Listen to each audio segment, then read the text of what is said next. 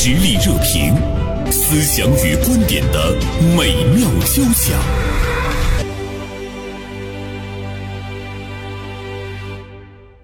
我记得在上周一的时候呢，我们和大家共同聊了一聊目前正在热映的《长安三万里》。当时呢，在节目中我们说，还没有看过这部电影的听众朋友呢，赶紧呢去看一看，特别适合。呃，无论您是不是带着孩子，每一个人从中呢都会有不同的收益啊。您是不是去看过了？我们今天再次来聊《长安三万里》。今天大连晚报名笔视线的执笔人。常华写了一篇文章，《长安三万里》涉及诗人众多，高适何以占据 C 位？其实，常华老师的这个题目也是我看完这部影片之后想提出来的一个问题，特别想获得答案。常华，中午好。嗯，袁生中午好。嗯呃，同时呢，我们还请到了辽宁师范大学文学院的曹立芳教授做客我们的直播间。曹教授，中午好。袁生老师好，常华老师好，各位听众大家好。我昨天晚上刚看完这部电影，看完之后呢，也是觉得特别的奇怪。我当时还在想，我想，哎呦，这部电影的这个导演是跟李白有仇吗？是高适家的亲戚吧？嗯，他能不能颠覆在我们的心目中这个李白诗仙的这样的一个位置？哈，我们也看到了他更多面的人生。高适呢，似乎是一个特别正面、特别正派的这样一个人物哈。呃，其实，在我们的记忆中，我们对高适的印象不是那么的深刻，知道他是一位边塞诗人哈。嗯，所以就请常华来跟我们说一说，你看完这部电影之后，你是怎么理解的？高适占据 C 位，为什么要以他为主线？我就觉得这个这部电影啊，将近三个小时，呃，那么从目前的呃我所知的吧，啊，就是国产的动画长动画片里面，动画长片里面，嗯，应该算时间是最长的了，一百六十八分钟嘛，嗯，啊，对，应该是最长的了，将近三个小时。呃，那么记得上一部给我留下印象比较深的电影，就是好像是哪吒那个叫《魔童降世》，嗯，是吧？那个电影呢，可能将近有两个小时差不多。嗯嗯，这部是也是给我留下印象相当深的。嗯，呃，深在哪儿呢？我觉得它呃，首先是呃，对当时那个盛唐那个气象啊，就是还原的比较好啊。另外呢，我觉得呃，它比较巧妙的是一点呢是呃，通过高适的视角啊，把整个盛唐这个诗人朋友圈给穿起来了啊。对，呃，包括里面的那种人物造型啊。啊，甚至一匹马的造型啊，都很传神。我觉得马那里面的马都特别胖。啊，对，他那个就是你看马，他这个马绝对是那种从壁画中唐代壁画中走出来的马啊，像那个虢国夫人啊出巡图的那种那种马啊，嗯，它是从唐代壁画中走出的马，是从昭陵六骏中走出的马。它有依据哈，对，包括我们看到的那些人，他都是上身长下身短，是吧？而且你看它这个整个这个画面的背景。啊，我们看它的背景，嗯，背景呢，它出现了很多呃青碧山水，哦，青碧山水的这个这个这样一个长卷。那么青碧山水山水呢，实际上也是唐代这个叫李思训的这么一个一个一个画家啊，他那个就是开创的一种独特的画法啊。所以说，我们能看到很多，在这个片子能看到很多唐人的元素啊，这些元素实际上在这部片子中还原的很好，嗯。那么，呃，我们这个题归正传，话就是说，再说说这个片子，哎，就是我当时我也觉得，哎，为什么要以这个高适的视角啊，来这个这个这个这个来穿起这个？它是一个倒叙哈，高适他去回忆他跟李白的相识，他们的友情，完了中间又会哎，呃，出现了很多唐代的那些著名应该说啊，就是这部片子里面涉及到的一些呃。故事啊，嗯。啊，人物啊，嗯。啊，包括一些典故啊，实际上都是有出处的啊，都是呃有据可考的。嗯，当然了，它可能不一定完全在这个时间线上啊，那么可能从这个呃文学的角度啊，从编剧的角度是给它穿了起来啊。包括你看，像这个高适啊、李白和杜甫啊，去山东那一段啊，嗯，是吧？啊，去这个呃，包括他们在这个这个这个呃齐王府那一段啊，嗯，他这个有很多的故事啊，这都是那个时候杜甫还是个小孩儿，嗯对。应该是 对，对，应该是。所以说，你看杜甫那是很萌的，杜啊甫小杜甫是七一二年出生的，对对。嗯。高适是七零四年出生的，对你看这个李白和王维是七零一年出生的，就是曹丽芳呃老师呢，他实际上对这个呃这个这个我就记得这几个就是对对这个这个这个诗人的这种那个生卒年，实际上是掌握的非常准的。就是实际上杜甫啊，比李白小了整整将近一旬呢，啊，小了将近十一岁，啊，对对对十一岁。所以说，你看那个呃，我们看到这个电影中的这个李白和高适啊，那个时候已经是青年了。那么肯定是这个在齐王府见着那个就是个小孩儿啊，就是十一二岁的小孩啊，对，就是这么个形象。嗯呃，曹教授，您这部影片看了吗？我看了，我看了，我们学生都一起看的。哦嗯，刚才常华老师说的也特别嗯准确啊，就是这个电影里边儿其实吸引我们的就是他用各种元素组成的那个大唐气象。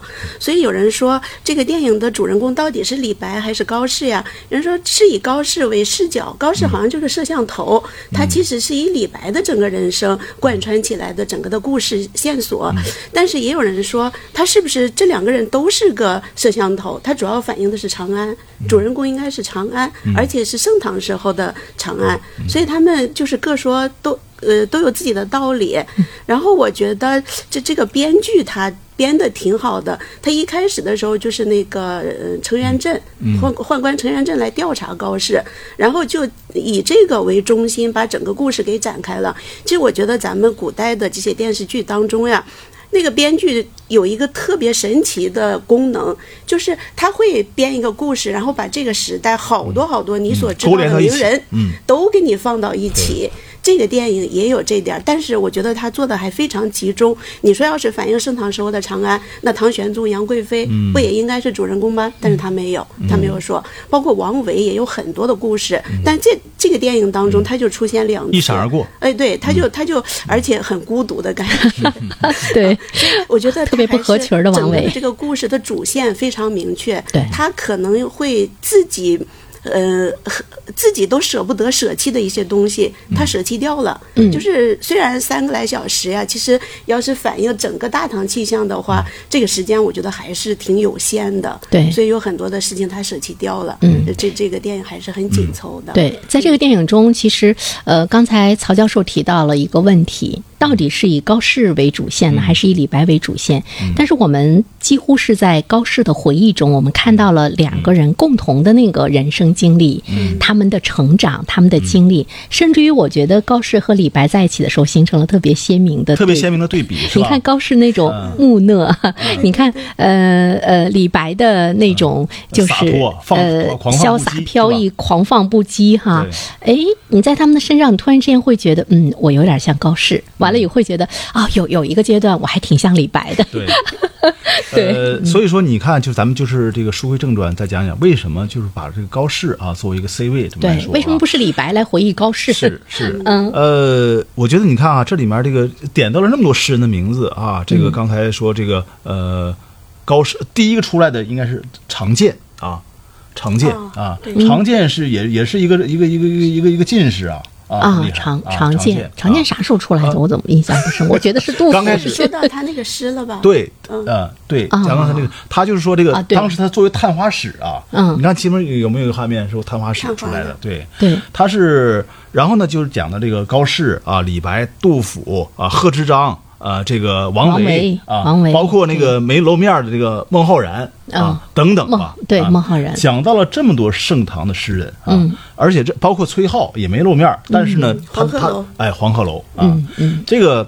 他为什么就是说，哎，点到了这么多诗人的名字，涉及到了好像将近五十首唐诗啊。嗯。那么为什么偏偏是这个让高适啊做了做了 C 位啊？嗯呃，我觉得是不是呃从这个角度考虑啊？因为他这个片子呃，我觉得还是在弘扬一种这个正能量嘛，是吧？弘扬出一种这个永不言弃的这么一种精神啊。而高适身上恰恰体现出这么一种精神。我看到那个影片结尾的时候，他后面有一句话，对，他说：“呃，高适嗯是这个唐代所有的诗人中，呃，建功立业最显著的一个人。这句话这么说，这个《旧唐书》里面这个这个原文是这么说的：嗯，有唐以来，诗人之达者，为士而已。啊，就是指的告对示。，有唐以来，诗人之达者为士而已。这个达者怎么去理解？达就是显达嘛。嗯哎，就是说他的这个整个这个这个他的身份、他的地位啊，嗯达到最高层的就是高适啊，因为高适最后做到了渤海县侯、嗯封侯啊。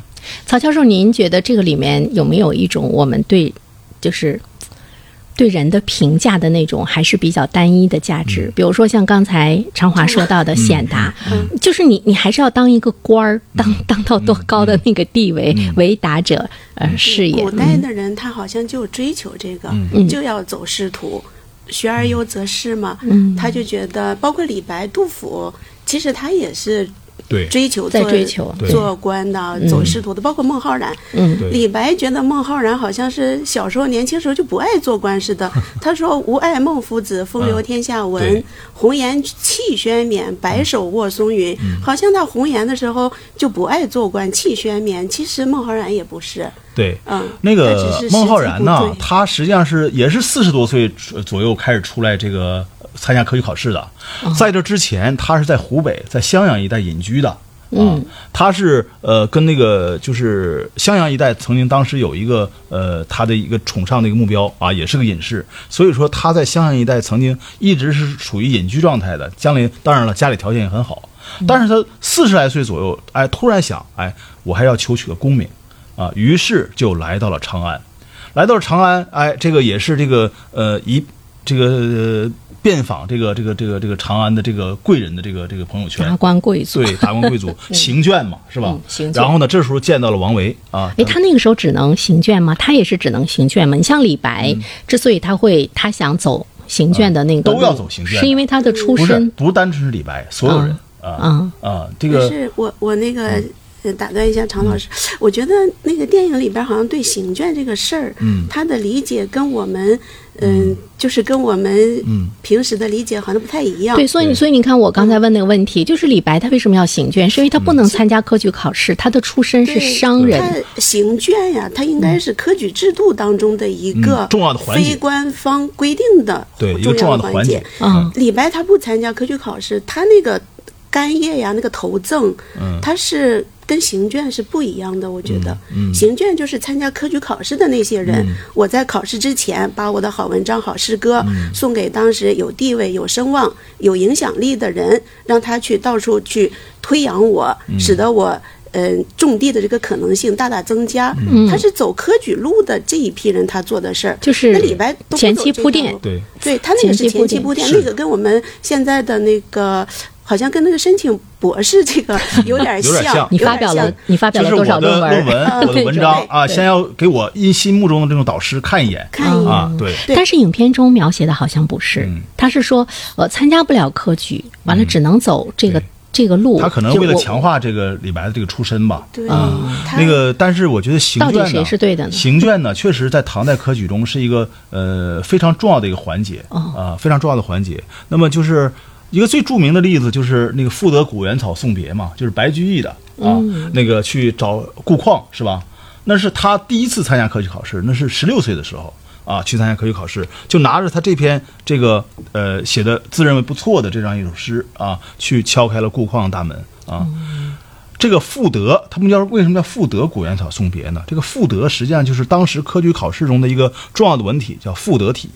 嗯嗯，所以说当时呃，这个一些这个举子们啊，一些书生们，他要去这个呃参加科举考试，这是重要的一环，要敲开贵族的大门啊，让这个呃主考官们啊去看到自己的文章啊，去评价自己的文章，甚至推荐自己的文章，这样才有可能增大自己科举考试呃中中榜的这种几率。嗯，所以在这个影片中，我们看到那个李白他是想呃走这个路，但是我们也注意到了，似乎呢是呃艰难险阻的那种感觉，是吧？嗯曹教授，就是大家看机遇了。我觉得李白这个好像更多是看他出身，也不看他写的什么，就直接就给他扔出来了那种。嗯，电影里边好像是这么表现的，嗯。但是有时候我总觉得，我们的历史好多也是由文人来写的，他当然会站到自己的角度来理解这个事情啊，嗯，包括李商隐，李商隐老觉得自己，嗯，深陷那个牛李党争啊，对。对，嗯，虚浮凌云万丈才，一生金豹未曾开。但是有的时候，你再看一下，当时好像跟李商隐同类人生经历的人也挺多的，可能有的人还觉得还挺好的。但是李商隐他接受的就是我不可以接受的这种生活，所以嗯。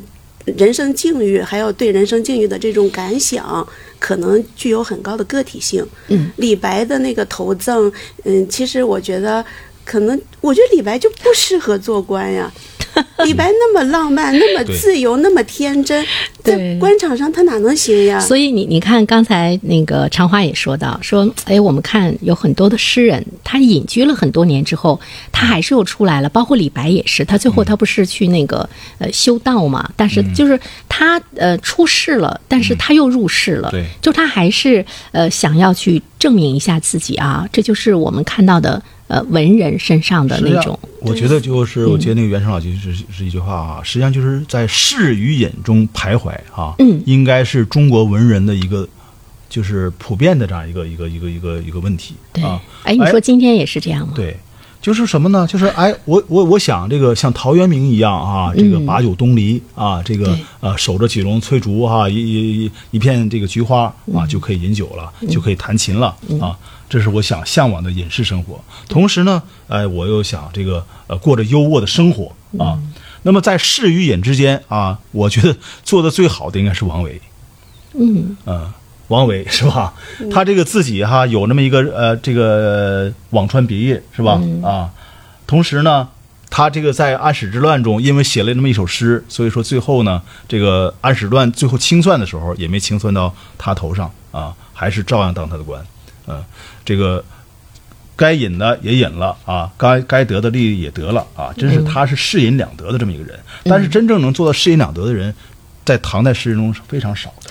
我觉得这个好像对一个人的要求会特别的高。一方面呢，你才华横溢哈，满腹的这个这个这个事情；另外一方面的话呢，其实你还是要有非常好的一个洞察力，包括这个呃朝野的的这种党派之争啊，包括对这个大事的判断啊。你看这个电影里面高适，尽管他是在四十六岁。啊，他才他才开始正式的47岁大概四十七岁嗯哈，也基本上要到年过半百了。但是我们看他后面一步一步一步走的比较扎实，就是因为他能够很清晰的判断哈。但是李白他就不具备这个能力。你看，我们说他才华横溢，但是你看他，嗯、他又想入世的过程中，他却站错队了。我觉得这个是他人生特别大的一个一个挫折。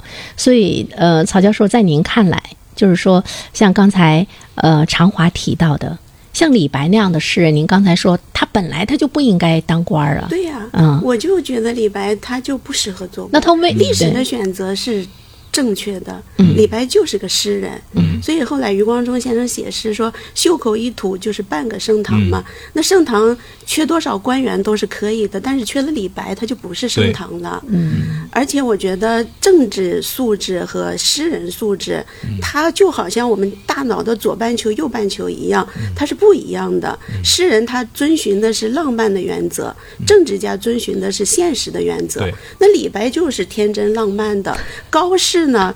呃，《旧唐书》刚才长华老师说的非常对，《旧唐书》说他是诗人当中的最达者。嗯，但是我我还仔细想过这个问题。其实他好像又不是一个十足的诗人，高适，就是吧？我说他为什么说说他打呢？你说做到宰相的还有元稹，啊，还有张九龄，呃，张九龄、张悦，就是首先你对这个诗人要怎么判断？唐代张九龄算不算诗人？嗯他要算的话，他就做到了宰相。再说了，李世民人家也是诗人呀，李世民是全唐诗的第一个作者是李世民呀啊，。写过写过《地经篇》啊，好多。好多诗觉得魏唐征写朝过诗全是诗人，对，唐朝从上因为是全民皆诗全民皆诗，你没有诗你活不下去。对对你结个婚，我们现在拿红包解决的问题，那那得用诗来解决呀！你不得写个崔庄诗吗？对吧？对我们前两天那个同学聚会的时候，吃饭期间说：“哎，你看你的那个嗯就是你你的座前有一个字，你用你这个字来做一首诗。后来我看好像没有一个人能胜任，我就想完了完了，赶紧百度去查呀啊什么的。你说过去这个我突然之间觉得我们那么频过去，的考察一个官员，你这个这是很重要的一个一个一个一个基本功了啊。它就像高考一样，高考就得写一首诗。你现在你学语文，你能不学诗吗？嗯，是那高考，比如说我们来一个作文题，首先你来一首。嗯，五言十二句的诗歌，你看看我们小孩会不会写诗对？就我们现在不会写诗，也不用那么苛责自己。嗯咱们不是生活在唐朝了，他那个但是我觉得好像还是得有这方面的素养当然跟啊。整个那个社会的那种文化氛围哈，嗯和那个那个追求的东西哈，是有有差别的。所以我就在想，今天的节目如果是以斗士为主题的话，我就完了。面对二位，这样我们一段片花广告之后呢，我们来呃继续呢来聊啊。刚才曹老师也说到，说这个高适他究竟是不是一个诗人？呃，其实我们在他身上看到的更多的是那种理性、那种隐忍哈。年轻的时候都是眉头紧锁，似乎呢有很多重大山是压在他的身上。我看到他那个表情的时候，我就想到了我们现代人，嗯，今天的我们自己。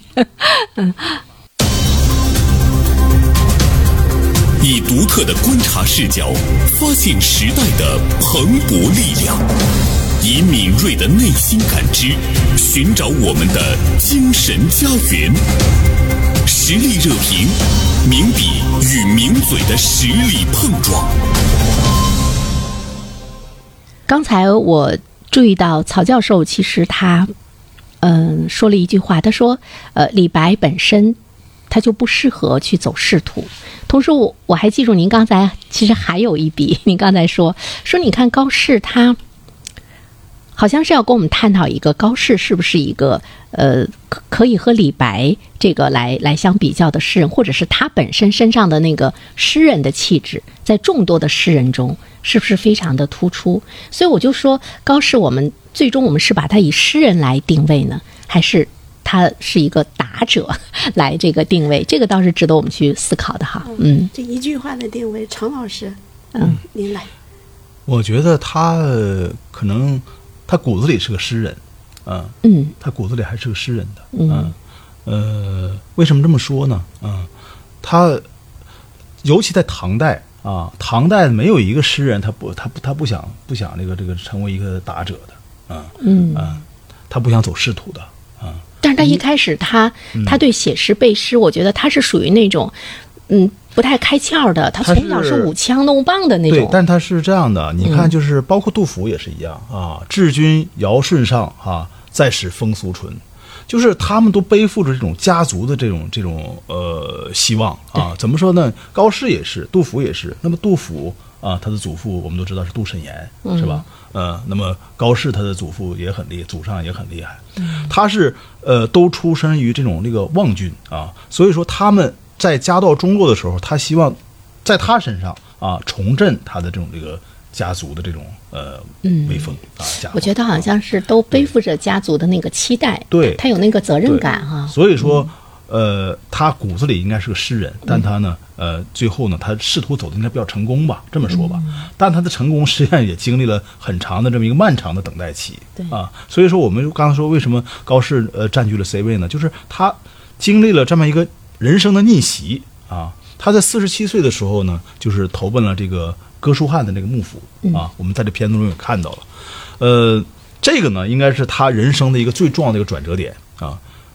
很多诗人啊，你看都有这种参加这种幕府的这种经历啊，做一个幕僚的这样一个经历，嗯啊，包括李白啊，也也也曾有有这样的经历啊。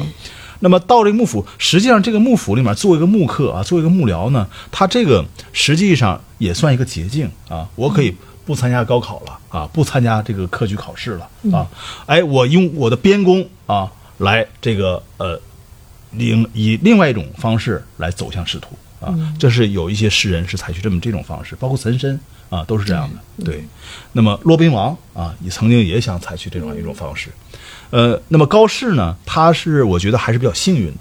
为什么幸运呢？他是因为这个安史之乱的幸运啊。很多人觉得安史之乱是这个中国是这个唐代啊由盛转盛转转衰的这么一个啊这么一个转捩点。但是呢，高适啊是在这个安史之乱之后，在这个唐玄宗啊仓皇奔蜀的路上。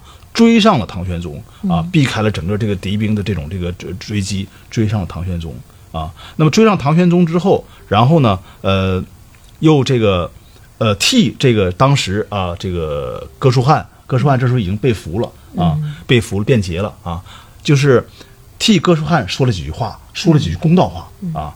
那么这句公道话，就是当时很多觉得这个哥舒翰那就是个胆小鬼啊，就是因为他把这个潼关给这个给丢了丢了。嗯但是呢，他就没想到哥舒翰实际上是当时他是要据守潼关的，据守不出的啊。嗯嗯那么我们在这片中也看到了哥舒翰这个最后好像是让让这高适赶紧走是吧？对说告诉大家说我不我不是一个什么投降者啊。嗯那么高适呢，确实是他在无奈之下啊，这个这个被俘了啊，嗯被俘了之后呢，后来就是呃投敌了啊。但他为什么要出击啊？为什么要去出击这个这个打这个安禄山这个叛军安史叛军呢？嗯，那就是背后是杨国忠啊，杨国忠一直催着他打啊。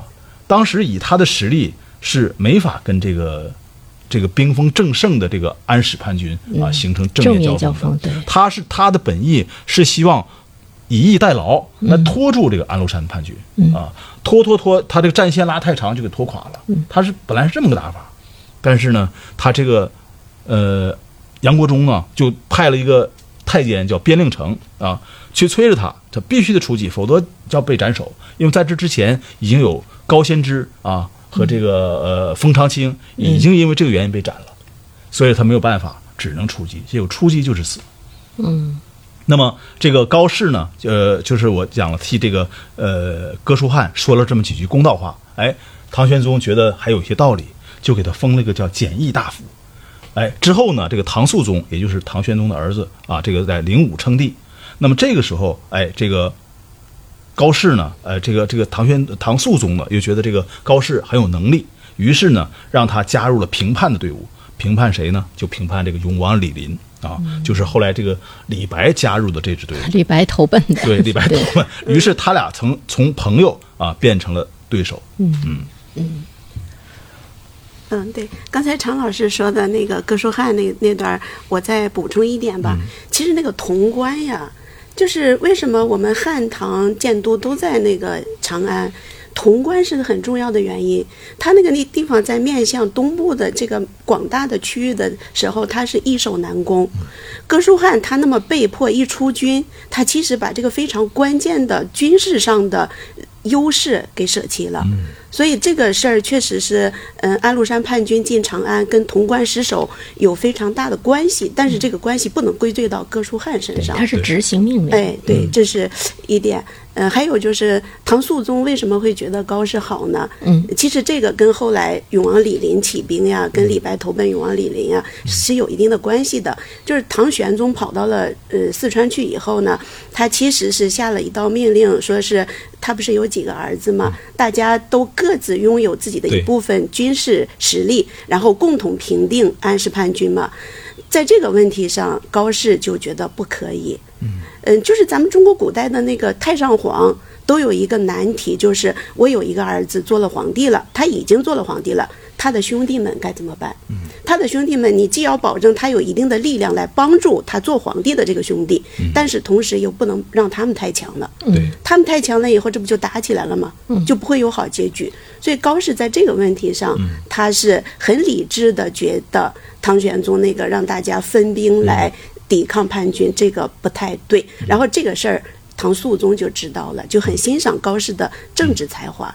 所以我要是给高适一个定位的话，就是诗人里边最有政治家素质的一位。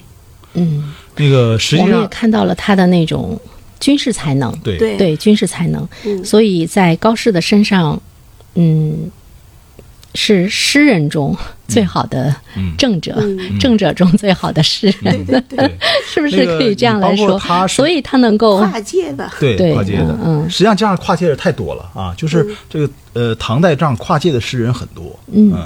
呃，但是像高适这么成功的，哎很很少啊。哦那么，包括他化解了这个这个危机啊，嗯就是平定了这个永王之乱啊也充分体现出他这种这个政治智慧和军事智慧。对，嗯嗯呃，刚才那个曹老师讲了，说这个啊永王为什么最后成成个这个这个谋逆的了啊，成了一个叛军了啊。就是因为这个时候吧，实际上就得从这个唐玄宗这说起。唐玄宗他是有个心思的，他寻思他可不愿意当太上皇，还想继续当皇帝的。嗯所以说呢，他实际上是他需要把这几个儿子呢，哎，每个人都负责一块儿啊，各打一块儿。那么各打一块，最后他在叫赢赢，哎，他需要制衡，需要权力制衡的、啊，每个人都都都都把握一块一块兵力，但是呢，他就没想到这个他的儿子啊，这个这个唐唐肃宗最后在灵武自己称帝了。称完帝之后，他是先斩后奏的。他先称帝之后，然后紧接着给这个玄宗呢，呃，发了一道奏表啊，说我要称我要称帝了，你看看。恭贺你已哎经成太上皇了。那么没办法，这个唐玄宗就只能同意，所以说就把他的那个印玺啊，就派这个太监呢给送给了这个肃宗，哎这个肃宗，于是宋宗就成为正统的皇帝了。嗯，那么他这个唐肃宗一旦成为正体正正统的，他肯定要消消灭他的这个其他的这个势力了。那么第一个消灭的就是永王。嗯，而恰恰这个时候，李白是站到了这个永王李林的这个队伍里面。嗯李白那个时候他就是想入他急于仕了，想为朝廷出力。嗯，而且永王也是有点三顾茅庐的意思哈。李白就觉得，哎呦，我我这对我我这一生想要想要在这个朝野中能够有我的一席之地，终于有人觉得我很有才华，比他当年在呃玄宗身旁的时候的那种感觉，他要好得多。那个时候他觉得他他其实是被被戏谑了那种感觉哈，他就是那个时候，他就是一个御用文人的感觉。用的对。平台不一样。对。嗯。那个是 那个在唐让玄宗给杨贵妃写翰林带诏的时候，那是叫诗代诏。对。翰林带诏有好多，他就没有正式编制，嗯。没有正式的工作，没有正式的俸禄。带诏嘛，咱们看那个电视剧里边等待不是那个那个等待皇帝诏令，对。还有一直咱看电视剧里边还有后宫里边还有答应，嗯。是吧？就是这叫你一声你就答应，那那个我觉得这意思就是这样的。他其实用的用的是他的文学才华。嗯。永王李璘请他呢，可能李白觉得呀，我的军事才华终于能政派得上治才华用场了。对。对，然后他写那个永王，呃呃，东东巡歌，永王东巡歌。其实我对其中的一句我很有印象，他说：“天子遥分龙虎旗。”嗯，永王李璘起兵是有唐玄宗的旨意的。对，嗯，他不是说自己那个就自己率率军这个什么了？对对，但他在他父亲的眼中，呃，是遵从一种命令；但是呢，在他兄弟的眼中，那那那就是那就是叛逆军，就是谋逆。嗯，对对。所以这么来看的话呢，你说，呃，李白他的判断有误吗？也未必。所以有的时候我们会看人生哈，不管是李白也好，不管呢是高适也好，嗯，有的时候你真的会觉得有一只无形的那个命运之手，它是在掌控你的。对你说李白那个时候，他真的他就是判断不清吗？他真的就是呃，没有一点点的那个政治头脑吗？嗯他应该也不是，好像安史要准备叛乱的时候，嗯他当时在北方漫游的时候，他也发现了。对，他也对看到这个问题，电影中也体现了。对对嗯对对，所以在这个其中，我们看到电影里面呢，他当然他以高适的稳重。嗯啊，那种呃，李白有时候曹教授蹦蹦跳讲跳的就出对现了。对对他这个李白的那种放荡不羁那种哎呀饮饮酒啊、宿醉呀、而且就是呃挥金如土啊，嗯那种纨绔的那那种感觉。但是我觉得可能也只有那样的一份自由，才能创作出壮丽的诗篇啊。啊，尤其是那个中间的那个《将进酒》那一段哈。对对他他只有那样了，对吧？就像就像我们日常生活中大家会经常说的，哎，喝酒到一定时候上听了 啊，就你的这个思路 打开。但是高适他永远都不会。高适不可能写出来李白那样的。诗。对对他写不出那样的诗，嗯所以他他他所以他写出了这个莫愁前路无知己嘛，嗯。啊，天下谁人不知己不不识君，啊嗯别董大嘛。这个我们再讲讲这首诗的背景哈，这个那么这首诗哈，它叫别董大，这个董大是叫什么？叫董庭兰啊，他排行老大啊，所以叫别董大，一共写了两首。嗯，那么这个董庭兰呢，当时是这个呃呃是在这个房房管啊，他这个手下的，在在他的幕府中的。那么这个房管之后呢，就是这个因为这个呃打了一场仗啊，嗯失败了啊，所以说他呢整个是也被贬了，被贬了，他就把他这个门人呢都给遣散了。哦，董庭兰就是其中他的一个门人啊。这个会弹高古的这个这个琴声啊，但他这种高古的这个这个这个这个琴琴声呢，是呃在当时呢是并不受欢迎的啊，属于曲高和寡的。嗯，那么这个时候呢，他就是流落流落江湖了。哎，他就想到他朋友，这个这时候高适呢，正好在这个河南商丘附近啊，还在那儿那个呃，处于这个呃闭门苦学这个阶段。嗯哎，找他去喝顿闷酒啊。哎，这个高适呢，就给他写首诗，叫“莫愁前路无知知己嗯。天下谁人不知己”，就是劝励他，劝勉他。嗯，那么这个时候实际上也是高适最难的时候，他劝别人，实际上他也这样啊，也在劝自己。他二十岁就参加了参加了科举考试了，考了 N 多次了，但是一直没考上。嗯，一直没考上。这里面你看，我们这个电影里面又提到了，他是也是这个这个头卷嘛，啊，也是行卷嘛，但是呢，呃，屡屡碰壁啊对。这个包括他的诗文在当时呢也不受重视啊，觉得他的诗文，包括他的这个这个这个呃，觉得他这个文风啊、文笔呢，可能也都不行。啊，嗯，那么后来他是怎么起家？就是因为他这个参加了哥舒翰的这个队伍啊，嗯到哥舒翰的那幕府中当了一个幕僚。对哎，那个时候他开始写了很多的这个雄浑壮阔的这种边塞诗，对哎，一下子就起来了。嗯，因为这个这样的诗歌是很多这个诗歌大卫中没写到的。就他的这种雄浑悲壮也好，其实我们看到了他好像更多的会关注到那个百姓的疾苦，大家就觉得他有一种那个。责任感哈，不像李白那种浪漫呐、呃，就抒发我心中的一种在拍拍马屁啦，或者是在好讨好一下杨贵妃啊。尽管那个诗句非常的那个优美，那高适可能在这一方面，一方面就是比较稀少，嗯。另外一方面可能跟他人本身，大家能看到他心中的那个承担，嗯。所以他一下子就，对打者嘛，嗯，他就非常关注现实人生。对首先，当然关注包括自己士兵的现实人疾苦生这没有嗯错。对，他就可以推己及人嘛。我既关注自己，我也关注社会，我也关注老百姓，我也关注朝廷，所以他就打了吧。刚才嗯常老师说高适本质上还是个诗人，我就想到有一个呃，他的做法挺挺诗人的，嗯就是他刚开始不是做封丘尉嘛，他做那个县尉。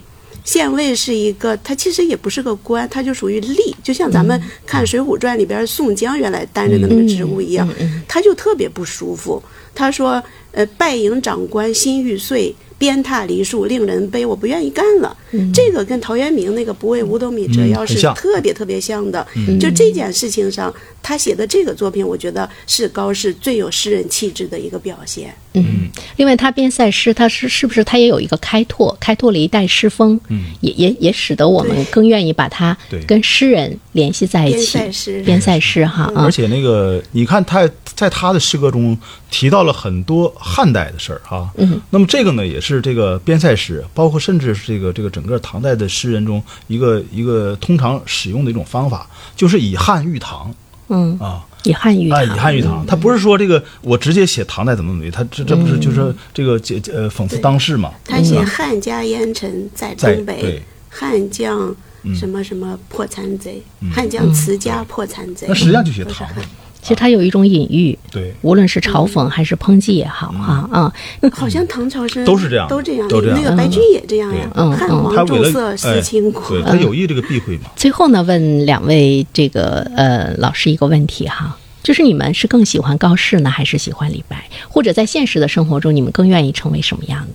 是成为高适更倾向于高适一些呢，还是更倾向于李白一些？谁先说？那当然是李白了。我就知道长华的 这个回答，因为长华是我们新闻传媒集团的诗人，他走来说：“你看诗人走过来了。”嗯理由那就是说那个什么嘛，这个豪放不羁嘛，嗯然后呢就是说这个不畏权贵嘛，啊，然后呢我可以写的诗天马行空，啊嗯，然后我可以这个这个呃，也可以仗剑去国啊，同时呢也可以这个呃这个散尽千金还复来啊，是这么一种状态啊。这古来圣贤皆寂寞，这这样一种状态。那么这种状态，实际上是我觉得任何一个人文人都都希望达到这样一种状态。当然了，不是不是说都能达到。李白说说句实话也没达到。嗯嗯好，我问常老师一个问题：嗯，您酒量如何？酒量现在很差了，你你你挥金如土过吗？呃没没这个底气。就是想成为李白呗。好了，该我说了，我是第一不可能成为高适，我没有那素质。嗯。第二，我向往成为李白。但是我也没有那才华，所以我就觉得我特别幸福。无论朝哪一个方向走，我前面都有榜样，我都有成长的巨大的空间。嗯，曹老师这句话非常好，太好玩儿。嗯，非常的谦逊。呃，其实我觉得，昨天我看电影的时候，我特别深刻的感觉就是，我们的人生可能跟，呃，不说结果哈，就是那个经历，嗯，包括你的呃。心路历程哈，包括你现实生活中的那种经历，其实跟高适呢还是蛮接近的。嗯，就是大多数的那个普通人，我们没有李白的那种先天的那个才华，包括他最初的那种优渥的那个家境哈。但你看高适，呃，他无论是在他成才的道路上等各个方面，我们都注意到了，嗯，他的那种隐忍、坐冷板凳的那样的一个一个能力。呃，包括他心中始终有他的一份理想吧，而且他的那个坚持，他的坚持很重要。对他不会像李白那样的，呃，总在变化，或者是在现实生活中的那种放荡不羁。你看他有着非常强的那种自律、那种坚持和隐忍，一直让他年过半百之后，给了他一个比较不错的一种机会。现实生活中，其实我们大多数人可能都是。在高适的前半生中经历着那些哈，他是不是给了我们一种，呃，一种力量？嗯嗯，有。那是不是因为这部片子它以高适作为 C 位的一个原因，就是我们会觉得它更接近我们的？更接近我们一些价值观那个精神啊，我不知道我的理解对不对，曹教授？我觉得非常到位。这么一聊的话，这个问题逐渐明朗起来，已经有了比较明晰的答案了。无论别人的答案是什么，我们今天聊天聊到这个答案的时候，我觉得对我们的人生是有指导意义的。嗯。嗯，这个是不是也是常华想写这篇文章的一个一个目的？一个目的，对，就说我觉得，尽管你想成为李白，对，但是我觉得我们更多的人呢，还是。是呃以这个高适为做一个自己的参照系啊，呃，包括你看现在这这两天，可能大家可能这这些学子们陆续接到高考的通知书了啊，这个这个这个呃，不管什么学校吧啊，呃，相继的拿到这样一些大学通知书了，但是呢，几家欢喜几家愁啊，肯定也有是落榜的啊，那么肯定也有一些这个心情。不太不太美好的啊，我觉得这个时候可能看看这个片子，哎，想想啊，莫愁前路无知己，天下谁人不识君，是吧？你的经历可能不会比李白年轻的时候更惨，也不会比高适年轻的时候呢更悲壮，但你看他们最后都成就了自己的人生，嗯。嗯，也映射着我们每个人成长的历程。青春年少时，向往直抵九天的大鹏；出经挫折，鼓励自己，天生我材必有用。人到中年，蹉跎疲惫时，感慨天地逆旅。我们希望每一个能够坚持走下去的人，最终都能够迎来自己的轻舟已过万重山的开阔。啊！再次感谢常华，感谢曹老师做客我们的直播间，再见。